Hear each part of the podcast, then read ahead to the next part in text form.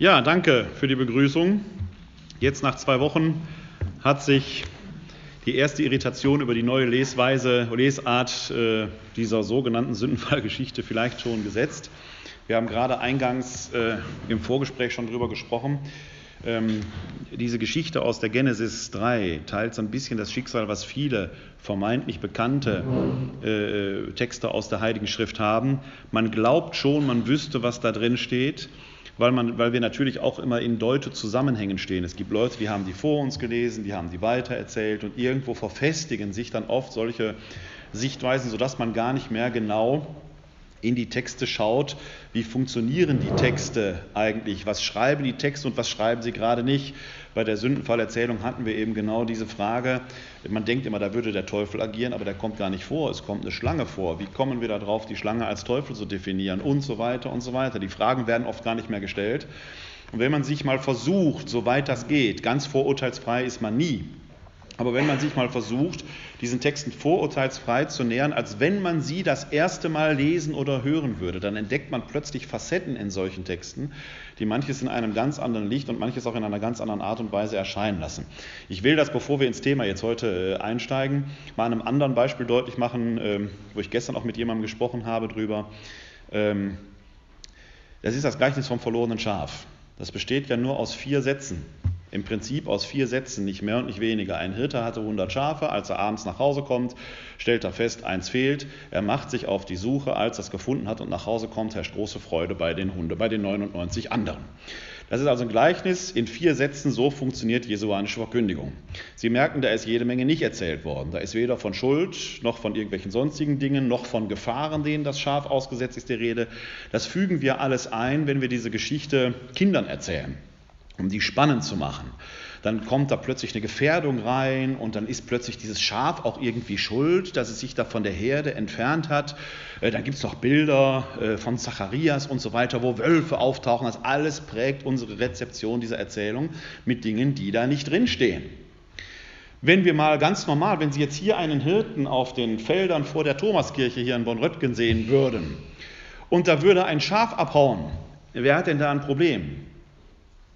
Ja, der Hirte natürlich.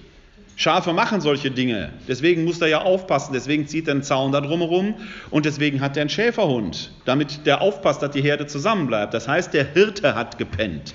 In der Geschichte macht nicht das Schaf den Fehler, sondern der Hirte. Deswegen hat er ja auch Sorge, geht es suchen und da macht er ja schon eine zweite grobe, einen groben Schnitzer. Der lässt die 99 alleine, offenkundig unbewacht. Was ist denn, wenn die sich auch noch zerstreuen? Das heißt, diese Geschichte stellt Fragen über Fragen. Das Einzige, was völlig normal an dieser Geschichte ist, ein Schaf, das versucht, äh, das will ja nicht abhauen, sondern das geht halt, was Schafe so machen, ist halt ein bisschen döselig, wie Schafe halt so sind. Ne? Geht so eigene Wege. Diese Geschichte erzählt nichts über Schuld und Sünde, sondern über die Liebe Gottes, der wie ein Hirte die Verlorenen suchen geht. Wenn ihm schon mal einer stiften geht, dann geht er hinterher. Ein Topos, den wir im Buch des Propheten Hosea auch haben, ein Topos, den man dann an anderer Stelle findet, wenn Jesus von sich sagt, ich bin der gute Hirte. Er ist nämlich derjenige, der den Schafen verloren geht. Und jetzt kommt bei uns eine Denkspirale in Gang, die da lautet, Jesus kann doch gar keinen Fehler machen. Deswegen muss das Schaf schuld sein. Er ist aber genau andersherum. Das Schaf macht was Normales und Gott lässt uns Freiheit. Und damit sind wir schon am Thema des heutigen Abends angelangt. Wir Menschen sind frei Freiheit bedeutet, natürlich kann ich mich von Gott abwenden, natürlich kann ich meine Wege gehen. Ich kann sogar, das mag uns skandalös erscheinen, ob evangelisch oder katholisch, man kann in diesem Leben glücklich werden, ohne an Gott zu glauben. Es ist unglaublich, dass man sowas sagen muss, aber es geht. Und der Glaube alleine bietet auch noch keine Chance, dass man glücklich und zufrieden ist. Manch einer stirbt total unglücklich, weil er sich in seinem Leben in Zwänge begeben hat, aus denen er selber gar nicht frei war. Diese Automatismen, die funktionieren einfach nicht. Dieses Gleichnis vom verlorenen Schaf erzählt uns nichts anderes als Gott lässt uns Menschen schlicht und ergreifend nicht in Ruhe. Er ist, um es mal polemisch auf die Spitze zu treiben, hinter uns her wie der Teufel hinter der armen Seele. Um das als mal wirklich polemisch auf die Spitze zu treiben. Das ist der eigentliche Sinnspitze dieses Gleichnisses vom verlorenen Schaf.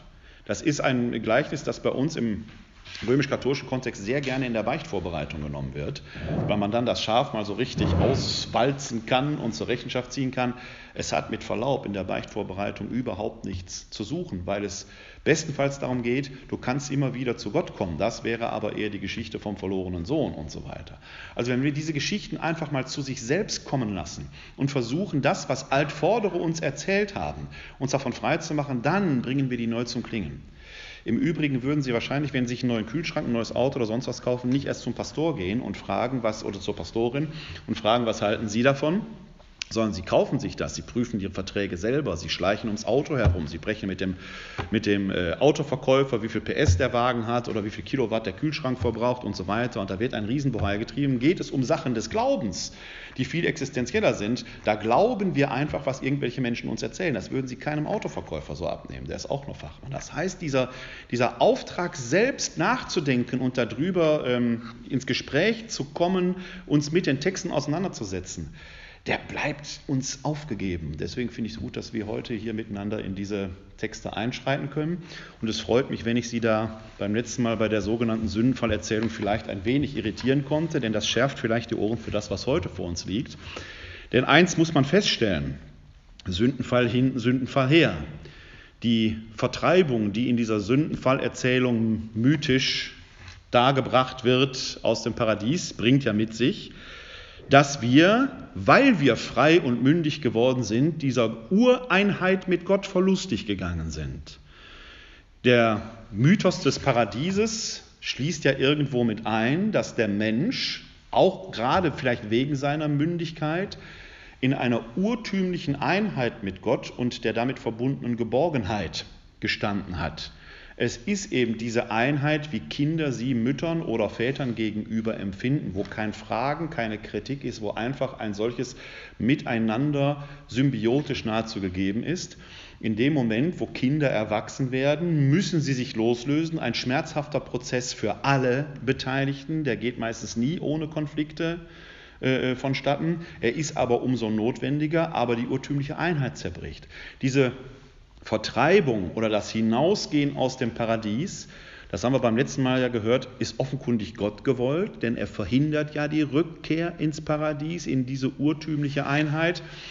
Aber sie bringt eben mit sich, a, wir sind frei, wir sind mündig, aber wir haben diese urtümliche Gotteseinheit nicht mehr. Damit aber gehen bei uns Menschen jetzt eine Reihe von Dingen einher, denn diese Ursicherheit, da ist jemand, der sorgt, der macht, der tut, das kennen wir als Erwachsene, die ist nicht mehr da. Daraus entstehen im Menschen jetzt jede Menge Ängste, die da entstehen können. Denn die Frage, wo kommen wir her, rein existenziell betrachtet, wo gehen wir hin, die bleibt ja irgendwo jedem Menschen aufgegeben. Gut, es mag Menschen geben, die weichen dieser Frage aus, indem sie einfach sagen, ich lebe hier mein Leben, das reicht und was danach kommt, interessiert mich nicht. Aber auch dieser Mensch gibt letzten eine Antwort, letzten Endes eine Antwort, indem er sagt, es interessiert mich nicht. Die meisten Menschen fragen sich schon, wo kommen wir eigentlich her? Wo gehen wir hin? Was ist der Sinn dieses Ganzen? Ist da nach dem Tod noch etwas, was da kommt? Und wenn man zu dem Schluss kommt, der in sich nicht unvernünftig ist, es gibt einen Gott, der diese Welt ins Dasein gebracht hat. Das muss man sagen. Es, die Antwort bleiben viele sogenannte selbsternannte Atheisten schuldig. Die sagen einfach, gut, da gab es den Urknall und fertig. Aber wo kommt der Urknall her? Es ist also nicht unvernünftig, die Existenz eines Schöpfers anzunehmen, aber die Frage ist doch dann, wie verhalte ich mich als kleiner Mensch diesem Schöpfer gegenüber? Wer bin ich? Wie bin ich zu ihm? Kann ich vor ihm bestehen? Der muss ja schon verdammt mächtig sein, ne? wenn der ein ganzes Weltall dieser schieren Größe, die ich als Mensch gar nicht erfassen kann, ins Dasein bringt. Wie kann ich als Einzelner vor ihm bestehen? Allein in diesem Verhältnis wenn man sich das mal versucht begreifbar zu machen, kann man feststellen, dass man in einen Abgrund blickt, der einen ängstigen kann. Ich für meinen Teil kenne diese Angst vor diesem Abgrund, weil ich mich die als Jugendlicher, wenn ich da angefangen habe, darüber nachzudenken, durchaus erfasst hat. Wenn man sich vorstellt, Unendlichkeit mal zu denken, das ist ein Gedanke, der kann ängstigen. Das aber wiederum ist durchaus biblisch. Denn wenn wir in die Heiligen Schriften gucken, sowohl ins Alte wie auch ins Neue Testament, dann ist diese Begegnung mit dem Göttlichen meistens etwas, das die Menschen in Angst und Schrecken versetzt. Selten hören wir in den Heiligen Schriften, dass die Offenbarung Gottes Anlass zu übergroßer Freude war. Gott teilt sich auch gar nicht unmittelbar mit, in der Regel jedenfalls nicht. Es ist immer vermittelt durch himmlische Heerscharen, Engel oder sonst etwas, verbirgt er sich. Es ist eine mittelbare Mitteilung. Und die Engel müssen immer erstmal sagen, fürchte dich nicht. Maria, fürchte dich nicht. Jesaja, fürchte dich nicht, fürchte. Die müssen erstmal immer runterholen, die Leute, weil die offenkundig die Begegnung mit Gott, den, mit dieser schieren Größe in Angst und Schrecken versetzt. Mose etwa muss ja die Erfahrung machen im Buch Exodus, dass er, als er die Herrlichkeit Gottes sehen will, sich erstmal zurechtweisen lassen muss, meine Herrlichkeit zu sehen ist Menschen nicht möglich, würdest du sie sehen, du würdest sterben. Das vergessen wir oft. Ich bin bei römisch-katholischen Bereich immer etwas verwundert, wenn ich Priesteramtskandidaten vor mir habe, die jubilieren und sagen, ich bin berufen. Sagt, wenn du dich vor der Berufung nicht erschreckt hast, bist du nicht berufen. Du magst was gehört haben. Stimmen zu hören ist nicht ungewöhnlich, ist aber nicht selten ein Fall für einen Psychiater.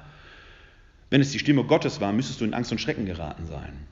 Das ist das zumindest, wie die Bibel davon spricht. Also da muss man auch nochmal hingucken, wie gehen wir mit diesen Texten entsprechend um.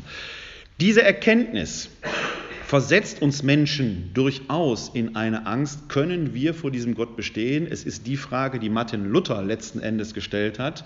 Finde ich einen gerechten Gott oder wie finde ich einen gerechten Gott? Das ist eine urmenschliche Frage die im Tanach, im alttestamentarischen Kontext, der Tanach ist die Bezeichnung für die hebräische Bibel, Tora, dann die Prophetenschriften, die Nebiim und die Ketubim, die Weisheitsschriften, äh, dahingehend aus, den, aus der rabbinischen Exegese heraus beantwortet wird, dass man sagt, gut, Gott hat uns die Weisung gegeben, wie sie im Psalm 1 ja auch gepriesen wird, Gott hat uns die Weisung gegeben, die Tora mit ihren 613 G und Verboten.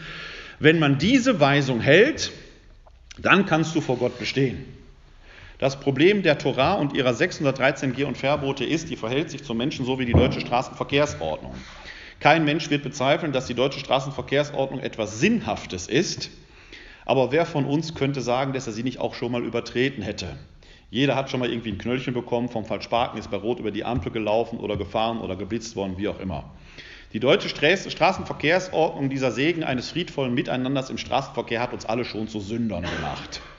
Und genau das ist das, was Paulus der Torah unterstellt. Die Torah ist etwas Sinnvolles, sie macht uns aber zu Sündern, weil wir früher oder später zu Übertretern des Gesetzes werden. Sind wir das, haben wir das Gesetz übertreten, könnte man demnach nicht mehr vor Gott bestehen. Man könnte nicht in die Gerechtigkeit Gottes einkehren. Schwupp! Erwähnt, erwähnt der Mensch sich als von Gott getrennt, er ist eben ein Sünder, ein von Gott getrennter. Das ist diese urtümliche Angst, die im Menschen innewohnt, die zu Zeiten Jesu die Menschen offenkundig intensivst umgetrieben hat. Von hier aus erklärt sich seine Predigt, seine Rede gegen die Sünde, seine Praxis der Sündenvergebung, um die Menschen da herauszuholen gewissermaßen. Es beschäftigt die frühe Christenheit bis in die Tiefen hinein. Da werden wir uns gleich etwas näher mit befassen, insbesondere mit der paulinischen Tradition. Und eigentlich müsste man sagen, das werde ich gleich, wie gesagt, an einigen Schrifttexten noch deutlicher machen, wir Christen müssten seit Jesus Christus wissen, dass wir gar nicht mehr in der Sünde sein können, weil wir ja im Besitz des Heiligen Geistes sind, dieser dritten Person Gottes, der in uns atmet. Atmet Gottes Geist in uns, sind wir nicht von Gott getrennt, wir sind mit ihm verbunden, er wohnt in uns. Wir sind, den Text werden wir gleich hören, wie Paulus es schreibt, der Sünde tot. Wir sind der Sünde gestorben. Wir können gar nicht mehr sündigen. Wir können Schuld auf uns laden, wir müssen Verantwortung übernehmen, alles. Aber sündigen können wir nicht mehr. Und trotzdem fangen wir Christen an, wieder Regeln aufzustellen, weil wir natürlich merken, wir biegen schon mal an der falschen Ecke ab und machen Dinge, die nicht in Ordnung sind. Und jetzt denken wir, jetzt hätten wir da wieder was Schlimmes angestellt. Daran ist übrigens Augustinus nicht schuld. Vor allen Dingen trägt an dieser äh, Lesart ein Mensch namens Anselm von Canterbury äh, einen Teil seiner Verantwortung, der im 13. Jahrhundert die sogenannte Satisfaktionslehre entwickelt. Ich denke mal, dass er in seiner Zeit damit sogar erfolgreich war und etwas Wesentliches verstanden hat. Die Satisfaktionslehre Anselm von Canterbury sagt, Christus, Quatsch, der Mensch ähm, äh, beleidigt Gott äh, durch sein Handeln immer wieder neu. Im zeitgeschichtlichen Kontext von Anselm von Canterbury war es aber durchaus üblich, wenn jemand einen anderen beleidigte, dann konnte der Beleidigte Satisfaktion fordern, Genugtuung. Dann schmiss er ihm den Federhandschuh, dann mussten die sich duellieren oder mussten ein Lösegeld zahlen, wie auch immer. Es gab eine Form von Genugtuung. Jetzt sagt Anselm von Canterbury aber, Der Mensch beleidigt Gott durch sein Handeln ja immer wieder neu. Und weil es so viele Menschen gibt, ist die Beleidigung ins Unermessliche gestiegen, sodass der Mensch in sich gar nicht satisfaktionsfähig ist. Deshalb schickt Gott seinen Sohn, um stellvertretend für die Menschheit Sühne zu leisten. Gut, das ist ein Gedanke, den müsste man heute auch noch mal einer Überprüfung überziehen, ob das so funktioniert. Zu Zeiten Anselm von Canterbury war das aber, hatte das offenkundig eine bestimmte Logik, die man verstanden hat. So weit, so gut. Stellvertretende Sühne ist ein Topos, findet man auch im Neuen Testament. Jetzt kommt nur die Zeit der Renaissance, der Reformation, des Individualismus, des individualistischen Denkens. Anselm von Canterbury hatte nicht individualistisch gedacht. Der hatte die Menschheit in sich vor Augen. Jetzt plötzlich steht der Einzelne vor seinem Gott und der Einzelne guckt so an sich herunter und sagt, Mensch, so richtig in Ordnung bin ich aber auch nicht. Ich bemühe mich, aber früher oder später, schlechte Gedanken hat jeder schon mal gehabt und plötzlich wird daraus ein Satz, den jeder ältere Katholik wahrscheinlich kennt, jede deiner Sünden treibt den Nagel tiefer in die Knochen Jesu hinein. Das Leiden Jesu wird immer größer gemacht. Ja, da können Sie als Christ oder als armes Menschenwesen eigentlich nur noch in die Knie gehen und sagen, wie soll ich das jemals wieder gut machen? Und plötzlich wird aus einem Gott, der ein Gericht der Gerechtigkeit schaffen will, ein strafender Gott, vor dem man nur noch mit Furcht und Zittern nahen kann. Grauenhaft, bis dahin, dass man an die Kreuze hatte, die Missionskreuze mit Rette deine Seele, am besten jede Woche mindestens beichten gehen und so weiter. Der hat ganz viel Schmölz, was man so als Katholik halt kennt. Etwas, das eben nicht mehr frei macht, sondern das uns in die Sklaverei bringt. Wollte Jesus das so? Ist das überhaupt die Botschaft, die damit verbunden ist? Befassen wir uns mal mit dem Paulus. Und dem Paulus verdanken wir die Überlieferung des ältesten christlichen Glaubensbekenntnisses. Und damit mit der Verlesung dieses Textes aus dem 1. Korintherbrief, Kapitel 15, die Verse 1 bis 9, fange ich mal an. Denn dieser Text, der liest sich so einfach, der hat es aber in mehrfacher Weise so richtig in sich, wenn man sich mal klar macht, worum es da geht. Vor allen Dingen ist uns dieser Text alleine deshalb schon bekannt, weil wir ihn im Glaubensbekenntnis, das uns als Christen untereinander verbindet, in einer Abwandlung drin haben. Das ist dieses, wir glauben an den Kreuzes, gekreuzigt unter Pontius Pilatus, begraben, hinaufgestiegen in das Himmelreich. Dieser Passus kommt davor, der stammt hier in seinen Wurzeln aus dem ersten Korintherbrief. Ich lese in der Einheitsübersetzung von 1980. Paulus schreibt da, ich erinnere euch, Brüder und Schwestern, an das Evangelium, das ich euch verkündet habe.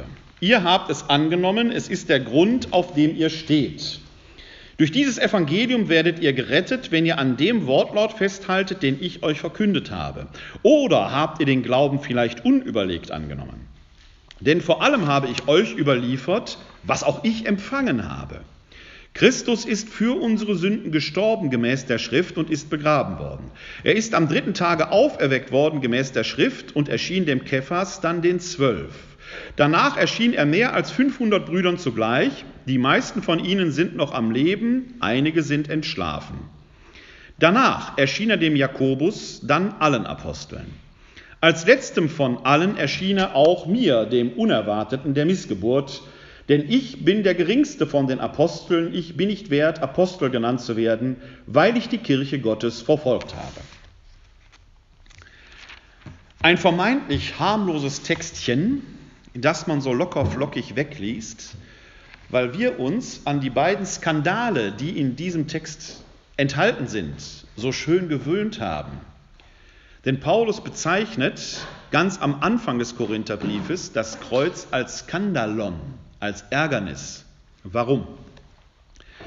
Versuchen Sie es mal, morgen hier über den Münsterplatz zu gehen und zu erzählen, da ist einer vorgestern gestorben, den habe ich gerade wieder getroffen. Machen Sie das mal. Wir sind eine christentümliche Gesellschaft immer noch und wir glauben an die Auferstehung von den Toten.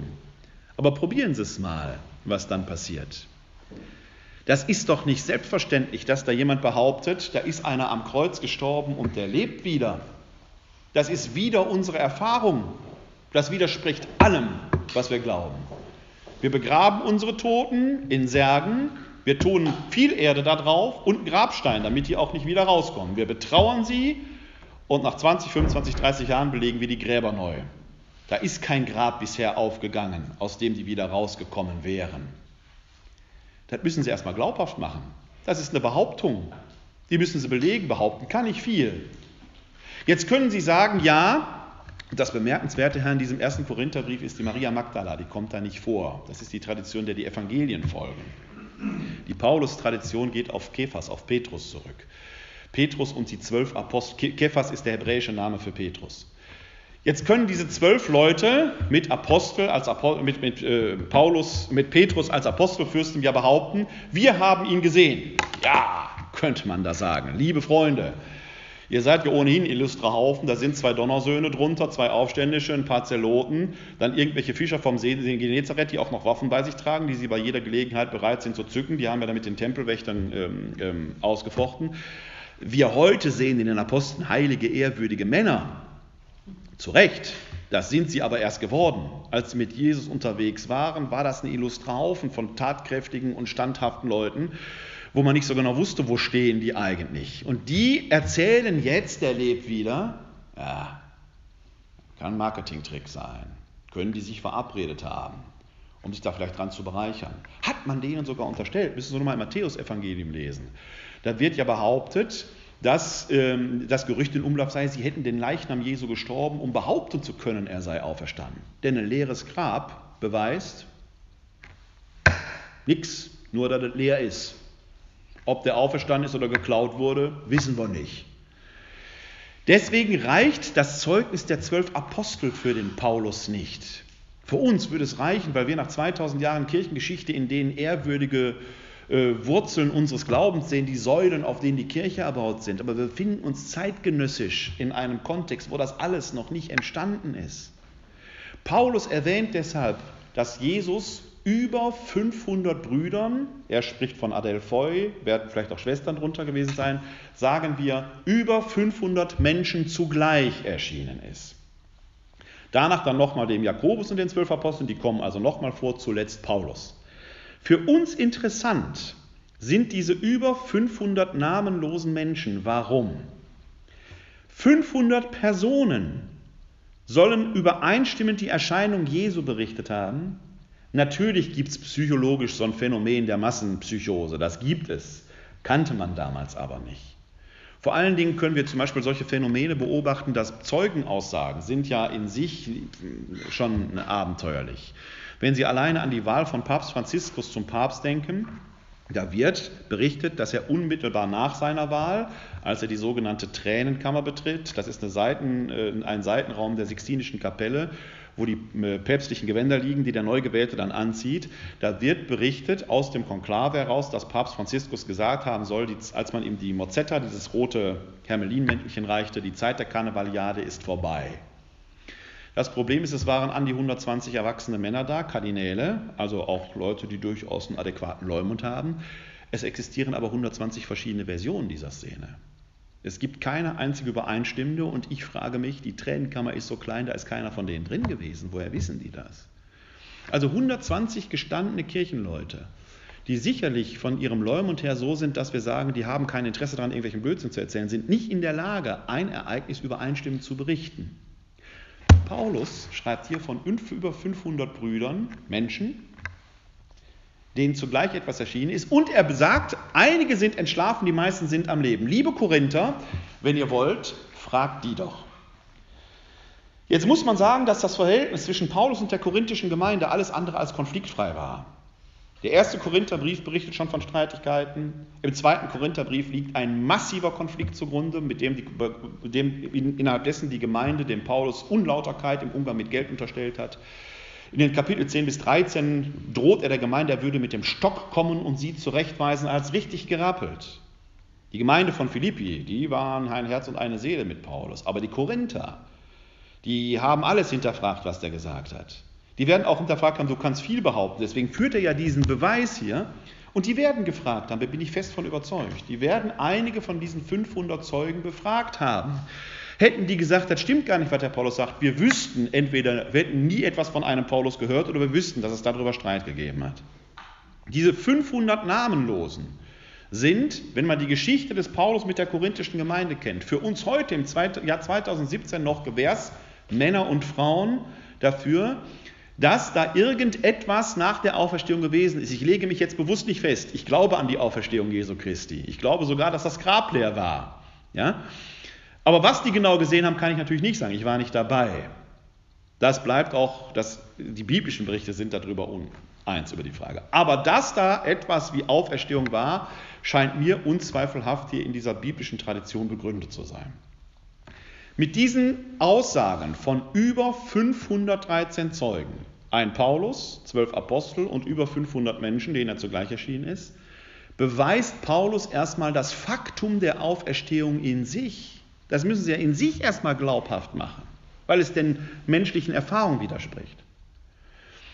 Stimmt das? Ist er von den Toten auferstanden? Gibt sofort ein zweites Problem, das sich uns heutigen meistens gar nicht erschließt, das aber essentiell für unseren christlichen Glauben ist.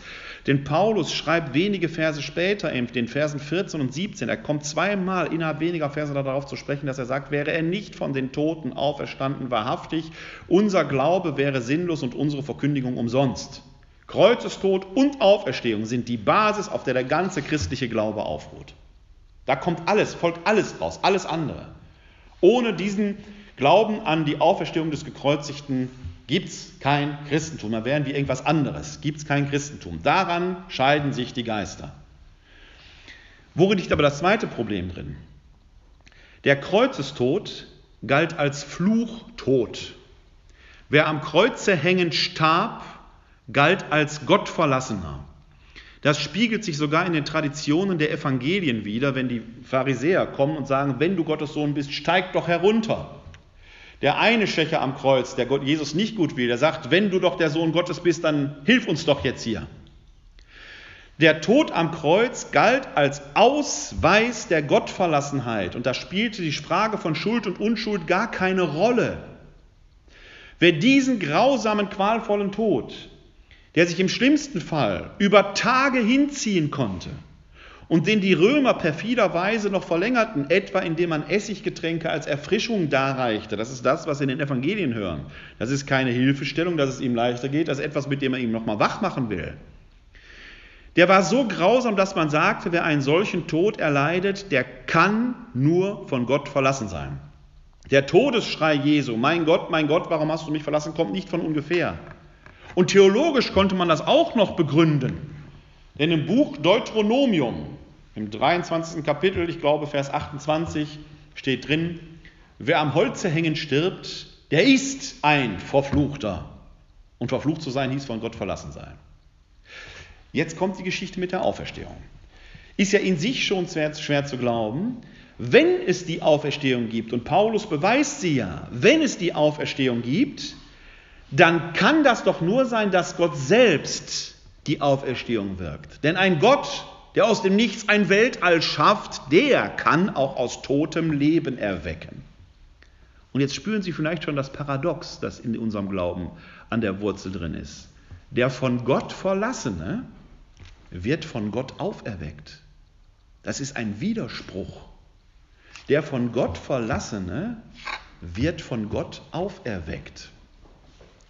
Es ist wahrscheinlich dieser Widerspruch gewesen, auf den Paulus hier im Vers 9 zu sprechen kommt, wenn er sagt, ich bin die, der unerwartete Missgeburt, ich habe die Kirche verfolgt.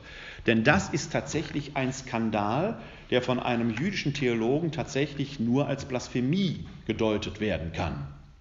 Was auch immer vor Damaskus passiert ist mit Paulus, in diesem Moment muss er eine Erleuchtung gehabt haben, die ihm den Sinn von Kreuzestod und Auferstehung wenigstens hat er ahnen lassen. Denn dieser Zusammenhang von Kreuzestod und Auferstehung, der Gottverlassene wird von Gott auferweckt, beschäftigt ihn immer wieder in seinen Briefen. Im Römerbrief, im Galaterbrief, vor allen Dingen aber im zweiten Korintherbrief kommt er explizit darauf zu sprechen.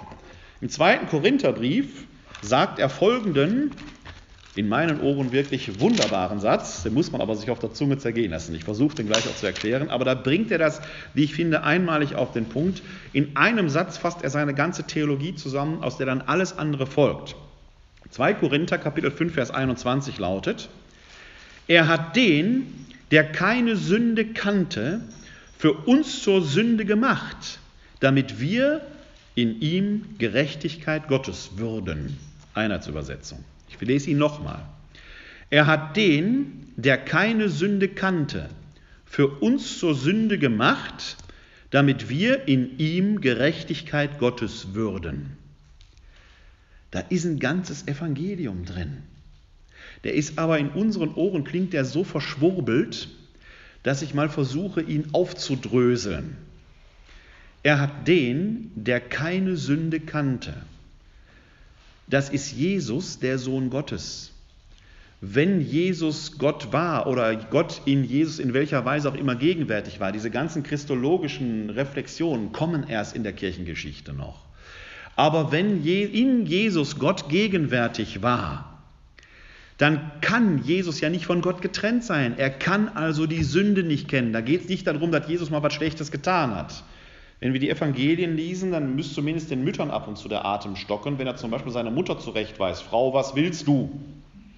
Oder meine Stunde ist noch nicht gekommen und so weiter. Ja, wenn ihre Söhne dazu ihnen sagen, dann denken sie denken die auch, der ist böse zu mir gewesen. Also so lieb ist Jesus nicht gewesen. Wenn der mit Stricken da den, den, den, die Händler aus dem Tempel vertreibt, dann ist das sicherlich keine Tat, wo man sagt, da ist ein Heiland unterwegs, der den Menschen nur Gutes will. Also der konnte offenkundig wütend werden. Also es ist nicht so, dass Jesus gefühlsarm war und nicht das Menschliche in seinen Tiefen ausgekostet hätte. Sünde ist ja auch nicht in diesem Sinne zu verstehen. Da wird es auf den Punkt gebracht. Sünde ist der Zustand des von Gott getrennt Seins und Jesus kann eben die Sünde nicht kennen, weil in ihm ja Gott da ist. Wir bekennen sogar, er ist wahrer Gott und wahrer Mensch. Deswegen kann er die Sünde nicht kennen, weil diese Verbindung, diese urtümliche Verbindung Gott-Mensch in Jesus auf den Punkt kommt. Er hat den, der keine Sünde kannte, für uns zur Sünde gemacht. Das ist der Kreuzestod, der Tod der Gottverlassenheit. Wenn der Kreuzestod der Tod der Gottverlassenheit ist, dann ist es der Sündertod, weil Sünde Gottverlassenheit bedeutet damit wir Gerechtigkeit Gottes würden in ihm, damit mit uns was passiert. Wie können wir uns das vorstellen? Der Paulus, wenn er heute leben würde, würde vielleicht etwas moderner sprechen und er würde vielleicht sagen, in Jesus hat sich Gott total mit unserem menschlichen Dasein identifiziert, um uns eine Lehre zu erteilen. Denn wir Menschen, das hatten wir ja eingangs des Vortrages schon angesprochen, wir Menschen empfinden uns subjektiv und kollektiv als von Gott getrennt. Wir haben diese urtümliche Einheit mit Gott des Paradieses eben nicht mehr. Deswegen empfinden wir Menschen diese Sündenangst, dass wir von Gott getrennt werden. Wir können ihn eben nicht auf den Tisch setzen und sagen, ach guck mal, da ist er ja. Er ist Gott. Er ist für uns nicht ohne weiteres greifbar. Deswegen, so ist der Gedankengang des Paulus, identifiziert sich Gott in Jesus total mit unserem menschlichen Dasein, um uns in Jesus zu zeigen, ich bin bei euch. Und wenn ihr genau hinguckt, könntet ihr das sehen. Das Problem ist nur, am irdischen Jesus haben die Leute das so ohne weiteres gar nicht erkannt. Identifiziert sich Gott aber mit unserem menschlichen Dasein, dann muss er sterben, denn der Tod ist ein Existenzial unseres Lebens. Gott stirbt aber nicht irgendeinen Tod, der schläft nicht einfach im Schlaf ein oder Sekundentod und weg. Der Sohn Gottes stirbt den schlimmsten aller denkbaren Tode, den Sündertod am Kreuz. Warum? Weil er sich mit allen Menschen identifizieren will, selbst mit denen, die es in Anführungsstrichen verdient haben, am Kreuz zu sterben. Jetzt lässt Gott Jesus aber nicht im Tod, sondern er weckt ihn von den Toten auf und Jesus kehrt zurück zu Gott. Und jetzt gebietet es nach Paulus die blanke Logik. Wenn sich Gott schon bis in die tiefsten Tiefen des Todes hinein mit unserem Schicksal identifiziert, dann gilt das im Umkehrschluss auch für unsere Zukunft, für das Heilsein bei Gott. Wir werden also alle zu Gott kommen. Alle, ohne Ausnahme, ohne Vorbedingung. Kreuzestod und Auferstehung Jesu zeigen uns, dass die Tür zu Gott für alle offen steht. Jeder Mensch kann ohne Vorbedingung durch diese Tür zu Gott gehen. Es gibt vielleicht eine einzige, die wir der Freiheit schulden müssen. Man wird nicht gezogen oder gezerrt, auch nicht hindurch geschubst. Man muss hindurchgehen wollen. Aber wer will, geht durch diese Tür, um bei Gott gerecht gemacht zu werden, um Gerechtigkeit Gottes zu werden. Gerechtigkeit ist ein Begriff, der ganz eng mit dem Handeln der Torah ist. Wer die Torah hält, der wird bei Gott gerecht gemacht. Hier braucht es keine Vorbedingungen mehr. Gott schafft Gerechtigkeit. Sie merken, wenn Sie diesen Gedanken konsequent zu Ende denken, Da stecken eine Menge an neuen Implikationen drin. Wenn das so ist, dann könnte das doch bedeuten, ich muss mir hier gar keine Mühe mehr auf der Erde machen. Ich kann doch dann leben, wie ich will, wenn ich sowieso zu Gott komme. Und genau das haben die Korinther so gedacht. Die haben das genau so verstanden. Die haben das genau so interpretiert und dann haben Söhne ihre Mütter geheiratet, Männer sind zu Tempelprostituierten gegangen, man hat Götzenopferfleisch gegessen, manche haben vielleicht auch der Kaiserstatue geopfert. Und was weiß ich was. Was so die frühe Kirchengeschichte alles so hergegeben hat. Wir sind doch alle kleine Sünderlein, es war immer so. Und jetzt können wir alle zu Gott kommen, braucht sich ja keiner mehr Sorgen machen.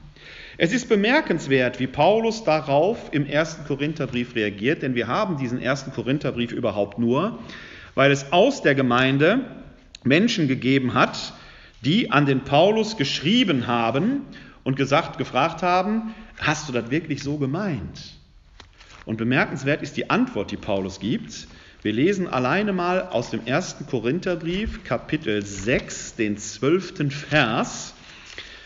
Der ist da schon etwas erhellend. 1 Korinther 6, 12. Ich muss jetzt ein bisschen blättern, weil mein Buch hier nicht so viele Bändchen hat.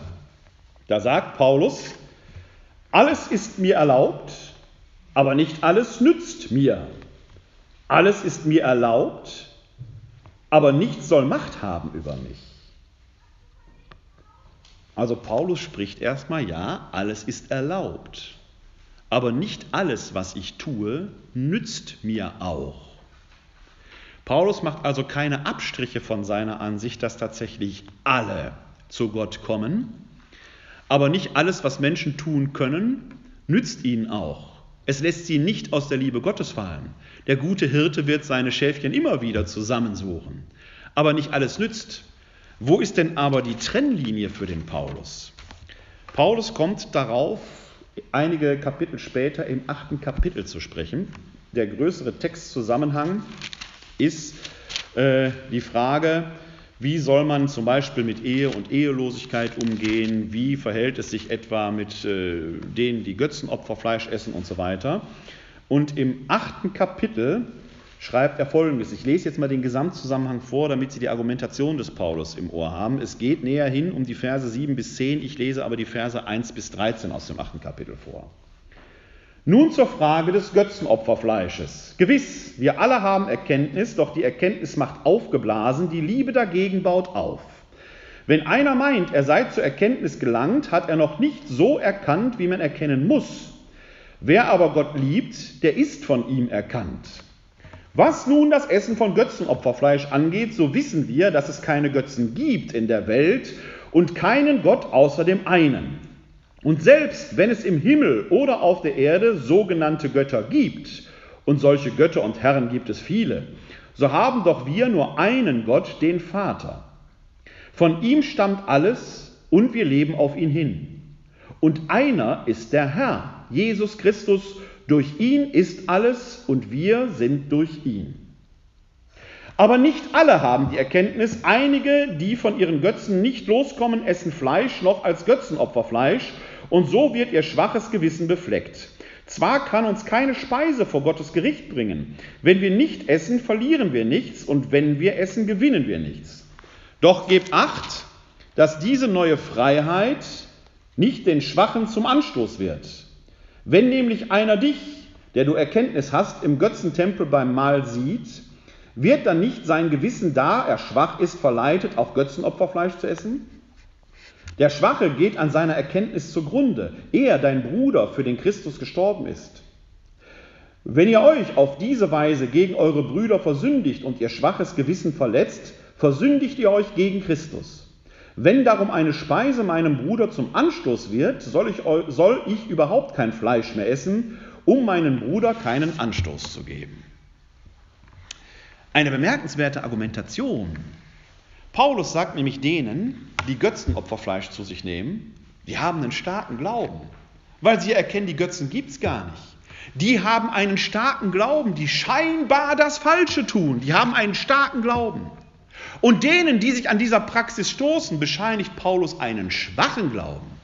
Also die scheinbar frommen, denen sagt er, ihr seid kleingläubig weil ihr auf diese Liebe Gottes nicht endgültig vertraut. Und jetzt kommt ein bemerkenswerter logischer Schluss bei Paulus zugange. Der sagt nämlich, ihr, die ihr den starken Glauben habt und Götzenopferfleisch esst, weil ihr wisst, dass es keine Götzen gibt, nehmt Rücksicht auf die Schwachen, die diese Erkenntnis noch nicht haben. Denn es geht nicht an, dass ihr durch euer Verhalten einen, der nicht so stark glaubt wie ihr, in die Irre führt. Es ist ein bisschen das Pfadfinderprinzip. Ne? Der Starke soll auf den Schwachen Rücksicht nehmen. Eine bemerkenswerte Argumentation. Paulus redet nicht den Götzenopferfleisch essen ins Gewissen, dass sie das sein lassen sollen, in sich, sondern sagt, lasst es sein, weil andere daran Anstoß nehmen. Bemerkenswert. Paulus nimmt nichts, nichts von seiner Haltung zurück, dass die Tür zu Gott allen offen stehen. Er nimmt nichts davon zurück, dass wir gar nicht mehr sündigen können. Er sagt wohl, der eine Leib Christi darf in sich nicht gefährdet werden. Und wenn da Menschen durch ihr Verhalten andere in die Irre führen, dann sollen sie darauf Rücksicht nehmen. Und dann wäre es sogar besser, sie würden gar kein Fleisch essen. Im Judentum gab es damals eine Auffassung, die sagte, das ist der sogenannte Tun-Ergehen-Zusammenhang, wenn ein Mensch etwas tut, dann erfängt er dafür den entsprechenden Lohn. Handelt er den Geboten Gottes gemäß, wird er von Gott belohnt durch langes Leben, Auferstehung, wie auch immer. Handelt der Mensch schlecht, dann wird er von Gott bestraft durch Krankheit, Verlust von Wohlstand, was weiß ich was. Diesen Tun-Ergehen-Zusammenhang dreht Paulus um. Er sagt nämlich, nun gilt nicht mehr, ihr müsst Gutes tun, damit Gott euch liebt. Jetzt gilt, Gott hat euch in Kreuzestod und Auferstehung Jesu Christi gezeigt, er liebt euch auf jeden Fall und deshalb sollt ihr Gutes tun. Die Motivation wird umgedreht. Das ist was ganz anderes. Das heißt, wir haben an dieser Stelle den Impuls, ja, alles ist erlaubt, aber nicht alles nützt euch. Ihr könnt nicht aus der Liebe Gottes fallen, aber noch lange ist jetzt nicht hier die große Anarchie am Werk. Paulus bewährt das sogar durch die sogenannte Gerichtsansage. In 2 Korinther Kapitel 5, Vers 10 schreibt er folgendes. Denn wir alle müssen vor dem Richterstuhl Christi offenbar werden, damit jeder seinen Lohn empfängt für das Gute oder Böse, das er im irdischen Leben getan hat. Wir alle müssen vor dem Richterstuhl Christi offenbar werden. Der Richterstuhl Christi steht im Himmel. Wir alle kommen also zu Gott. Und wir werden dort einen Lohn empfangen. Von Strafe ist nicht die Rede. Wir werden den Lohn empfangen für das Gute oder Böse. Offenkundig gibt es in der Höhe des Lohnes einen Unterschied. Der ist mal mehr, mal weniger. Aber es gibt immer Lohn für das Gute oder Böse, das wir im irdischen Leben getan haben. Wie sieht dieser Lohn aus? Paulus beschreibt es im ersten Korintherbrief. Sie merken, es lohnt sich, die Korintherbriefe zu lesen. Spannende Lektüre. Wenn Sie mit der Genesis und der Sündenfallgeschichte durch sind, fangen Sie Korintherbrief an zu lesen. Wir sind im ersten Korintherbrief im Kapitel 3 und da näher hin die Verse ab Vers 10 lese ich. Der Gnade Gottes entsprechend, die mir geschenkt wurde, habe ich wie ein guter Baumeister den Grund gelegt, ein anderer baut darauf weiter. Aber jeder soll darauf achten, wie er weiterbaut. Denn einen anderen Grund kann niemand legen als den, der gelegt ist, Jesus Christus. Oder ob aber jemand auf dem Grund mit Gold, Silber, kostbaren Steinen, mit Holz, Heu oder Stroh weiterbaut, das Werk eines jeden wird offenbar werden, jener Tag wird es sichtbar machen, weil es im Feuer offenbar wird. Das Feuer wird prüfen, was das Werk eines Menschen taugt. Hält das stand, was er aufgebaut hat, so empfängt er Lohn. Brennt es nieder, dann muss er den Verlust tragen. Er selbst aber wird gerettet werden, doch so wie durch Feuer hindurch. Wisst ihr nicht, dass ihr Gottes Tempel seid und der Geist Gottes in euch wohnt? Wer den Tempel Gottes verdirbt, den wird Gott verderben, denn Gottes Tempel ist heilig und der seid ihr. So stellt Paulus sich das Gericht vor. Wir bauen in unserem Leben ein Lebenshaus. Die Frage ist nur, mit welchem Material? Das wird sich erweisen, wenn wir vor dem Richterstuhl Christi stehen und das Feuer der Liebe Gottes unseren Lebensbau prüft. Und dann wird sich zeigen, haben wir was Stabiles in unserem Leben zustande gebracht, aus Gold, Silber und edlen Steinen, oder haben wir nur mit Holz, Heu oder Stroh gebaut. Wenn da das Feuer der Liebe Gottes drüber wegfährt, bleibt was stehen oder nur noch Fundamente sind übrig. Aber wir werden in jedem Fall gerettet werden durch das Feuer der Liebe Gottes hindurch. Wir werden also am Thron Gottes bleiben. Bildlich gesprochen ist eben nur, haben wir im himmlischen Haus eine schöne, eine schöne Wohnstätte, wo wir eine Ewigkeit drin uns dann äh, entsprechend aufhalten können, oder müssen wir in einem abgefac einer abgefackelten Hütte hausen. Es ist also noch lange nicht egal, wie man auf Erden lebt, und trotzdem werden alle zu Gott kommen.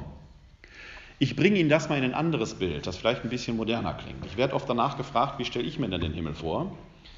Jetzt können Sie so an meiner Physiognomie sehen, dass ich guter Speise nicht abgeneigt bin.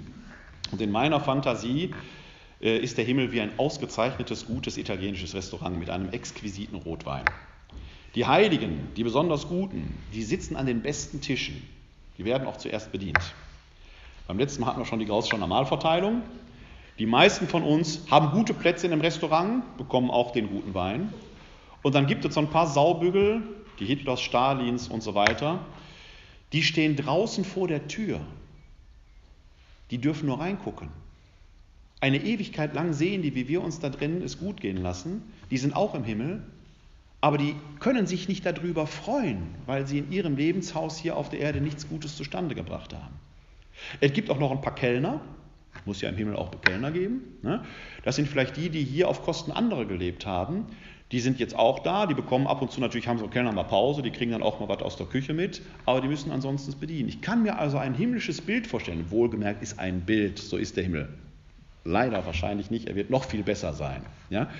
Aber wo ich eine solche, alle sind im Himmel, aber nicht allen geht es gleich. Die Gerechtigkeit Gottes wird das schaffen. Gerecht, Gott wird die letzte Gerechtigkeit entsprechend aufrichten. Paulus bringt aber hier in diesem Zitat aus dem ersten Korintherbrief ja noch etwas in Anschlag. Wisst ihr nicht, dass ihr Tempel des Heiligen Geistes seid? Richterstuhl Christi hatten wir, Gott hatten wir, und wir hatten die Frage mit der Sünde. Jetzt atmet ja Gott dem Adam, als er noch ein Lehmklumpen war, in die Nase und so kommt Adam zum Leben.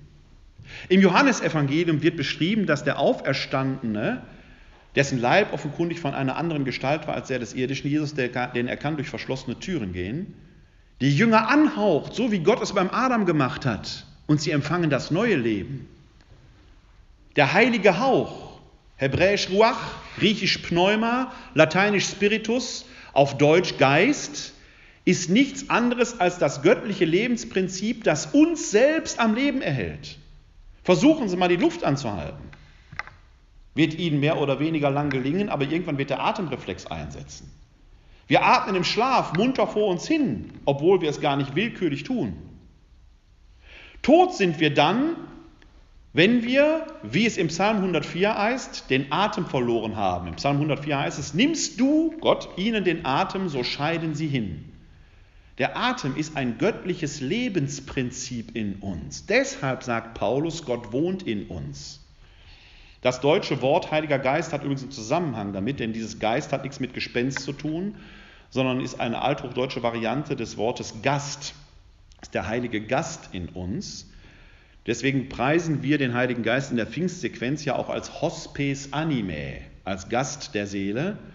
Und ein Hospiz ist ein Gasthaus für die, die Tempel des Heiligen Geistes, die besonders leiden.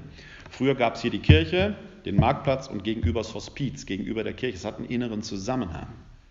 Wenn Gott im Geist in mir wohnt, kann ich nicht von Gott getrennt sein. Dieses Sünderdasein entpuppt sich für Christen als Illusion, wenn sie denn sich auf diesen Glauben Jesu Christi wirklich einlassen. Jetzt mögen Sie sagen, das ist ja eine steile These, die der Kleine da vertritt. Kann er das denn auch wenigstens biblisch belegen? Ich werde es versuchen, indem ich den Paulus nochmal zu Wort kommen lasse, und zwar im Römerbrief, und zwar im Kapitel 6, die Verse 1 bis 14. Römerbrief, Kapitel 6, die Verse 1 bis 14. Heißt das nun, dass wir an der Sünde festhalten sollen, damit die Gnade mächtig werde? Keineswegs. Wie können wir, die wir für die Sünde tot sind, noch in ihr leben? Wisst ihr denn nicht, dass wir alle, die wir auf Christus Jesus getauft sind, auf seinen Tod getauft worden sind? Wir wurden mit ihm begraben durch die Taufe auf den Tod und wie Christus durch die Herrlichkeit des Vaters von den Toten auferweckt wurde, so sollen auch wir als neue Menschen leben. Wenn wir nämlich ihm gleich geworden sind in seinem Tod, werden wir mit ihm auch in seiner Auferstehung vereinigt sein. Wir wissen doch, unser alter Mensch wurde mitgekreuzigt, damit der von der Sünde beherrschte Leib vernichtet werde und wir nicht Sklaven der Sünde bleiben. Denn wer gestorben ist, der ist frei geworden von der Sünde. Sind wir nun mit Christus gestorben, so glauben wir, dass wir auch mit ihm leben werden. Wir wissen, dass Christus von den Toten auferweckt nicht mehr stirbt, der Tod hat keine Macht mehr über ihn. Denn durch sein Sterben ist er für ein für allemal gestorben für die Sünde, sein Leben aber lebt er für Gott. So sollt auch ihr euch als Menschen begreifen, die für die Sünde tot sind, aber für Gott leben in Christus Jesus. Daher soll die Sünde euren sterblichen Leib nicht mehr beherrschen und seinen Begierden sollt ihr nicht gehorchen. Stellt eure Glieder nicht der Sünde zur Verfügung als Waffen der Ungerechtigkeit, sondern stellt euch Gott zur Verfügung als Menschen, die vom Tod zum Leben gekommen sind, und stellt eure Glieder als Waffen der Gerechtigkeit in den Dienst Gottes. Die Sünde soll nicht über euch herrschen, denn ihr steht nicht unter dem Gesetz, sondern unter der Gnade. Mehrfach, mehrfach betont Paulus in diesem Abschnitt, ihr seid der Sünde gestorben. Die Sünde hat keine Macht mehr über euch. Das ist indikativisch festgestellt. Die einmalige Tat Jesu Christi, Kreuzestod und Auferstehung, in die wir rituell und symbolisch durch Taufe, durch die Taufe hineingenommen werden. Die Taufe war ein symbolisches Mitsterben ursprünglich.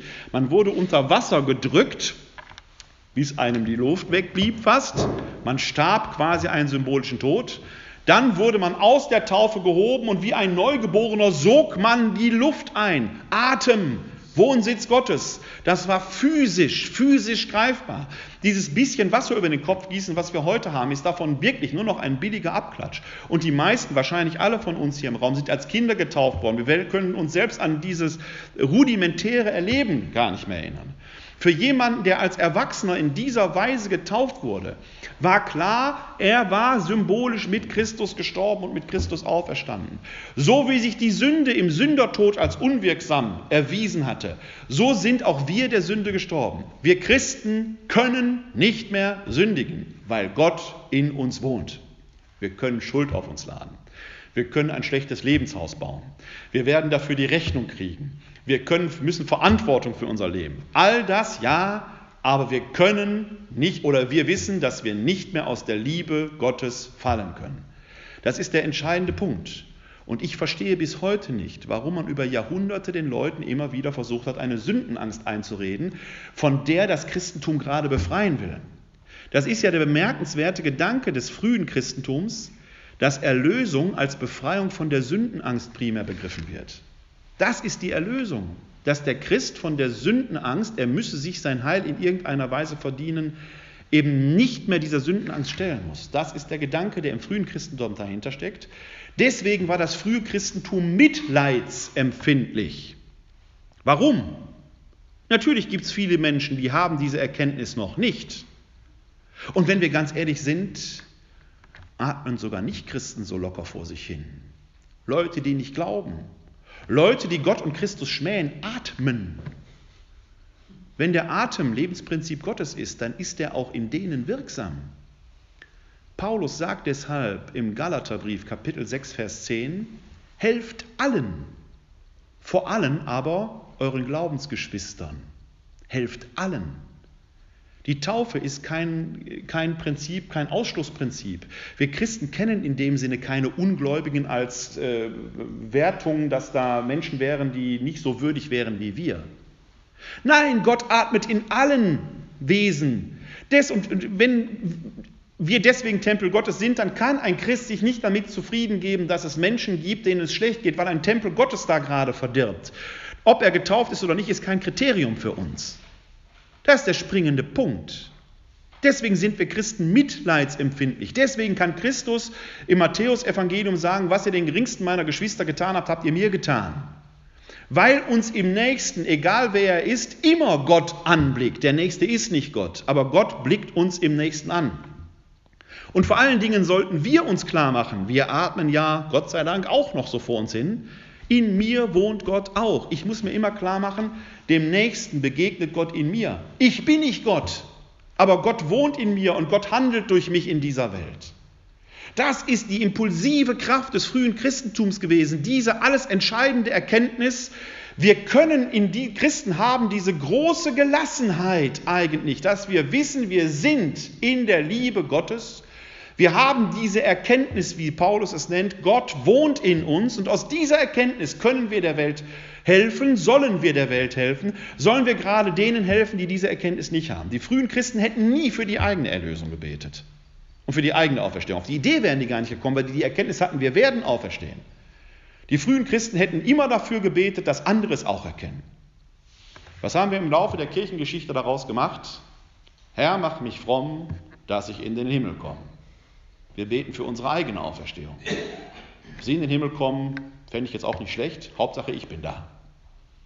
Wir haben aus einem mitleidsempfindlichen Christentum ein sündenempfindliches Christentum gemacht. Das Problem unserer heutigen Verkündigung, evangelisch und katholisch, ist, dass wir immer noch von der erlösungsbedürftigen Menschen reden. Wir sind aber längst erlöst. Wir brauchen uns das Heil Gottes nicht mehr verdienen. Die Botschaft der Bibel ist an dieser Stelle eindeutig. Wir könnten befreit leben und tun es nicht. Natürlich, weil wir Menschen auch an uns erkennen, dass wir Dinge falsch machen, dass wir fehlerhaft sind. Aber machen wir mit dem Glauben, den ein Paulus verkündet, den wir in den Evangelien wiederfinden, den wir im Jakobusbrief erkennen, wenn ein Jakobus an seine Gemeinde schreibt, euer, euer Glaube ist tot, wenn ihr nur für euch betet. Euer Glaube soll sich aus Werken heraus erweisen. Machen wir damit ernst? Oder machen wir uns nicht wieder selbst zu Sklaven der Sünde, dass wir ewig von einer Sünde sprechen und in einer Angst leben, die uns Christus eigentlich längst genommen haben wollte? Das ist ja das, was der Paulus schreibt. Wisst ihr nicht, dass ihr der Sünde tot seid? Oder seid ihr noch Sklaven der Sünde? Die Frage muss sich jede und jeder von uns stellen. Wir Christen könnten befreit und gelassen den Herausforderungen dieses Lebens begegnen, denn die frühen Christen waren ja nicht frei von solchen Herausforderungen, von Verfolgungen, aber sie wussten, dass am Ende ein großes Ziel auf sie wartet, ein Ziel, das schon im Psalm 23, dem berühmten Psalm, der Herr ist mein Hirte, angekündigt wird. Und hier erlaube ich mir einmal aus der neuen Einheitsübersetzung zu lesen, den Psalm 23, weil der viel schöner ist als in alten Einheitsübersetzung. An entscheidenden Stellen macht er einen gedanklichen Fortschritt und ist näher am Urtext. Der Herr ist mein Hirte, nichts wird mir fehlen.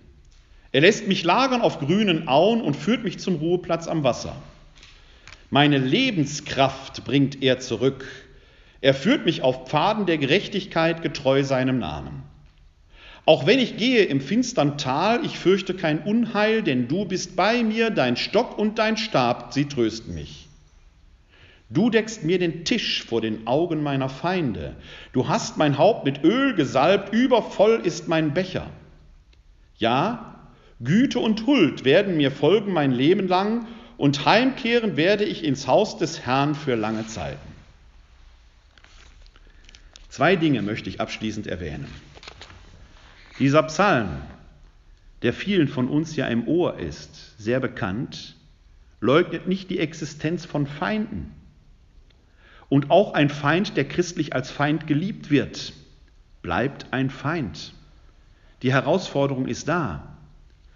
Aber der Psalm, ähnlich wie die Feindesliebe, sagt, wir können der Feindschaft gelassen entgegensehen denn am Ende wartet ein übervoll gedeckter Tisch auf uns. Wenn wir auf den Pfaden Gottes wandeln, brauchen wir uns nicht zu fürchten im finsteren Tal. Gott ist uns Stab und Zuversicht. Und auch wenn wir hier unsere kleinen oder größeren Niederlagen und Herausforderungen erleiden müssen, am Ende wartet der reich gedeckte Tisch und ein übervoll gefüllter Becher. Das ist die Gewissheit, aus der wir Christen leben können. Keine Vertröstung aufs Jenseits, aber Ansporn hier zu leben. Und da macht die neue Einheitsübersetzung etwas sehr Schönes, weil sie näher am Urtext ist. Denn im alten Psalm hieß es, du stillst mein Verlangen. Hier heißt es, meine Lebenskraft bringt er zurück. Du stillst mein Verlangen, da liegen wir als Schäfchen auf der Wiese und warten, dass der Hirte kommt und uns die kleine Nuckelflasche an die Lippen setzt. Wie im Schlaraffenland. Und da können wir rufen und beten, warum lässt du Gott das zu? Jetzt heißt es in der neuen Einheitsübersetzung, du bringst uns Lebenskraft zurück. Das weist uns nach vorne. Lebenskraft zu haben heißt, du schaffst es selber. Nimm die Herausforderung an. Dein Feind mag ein Feind bleiben, du schaffst das, ich traue dir das zu.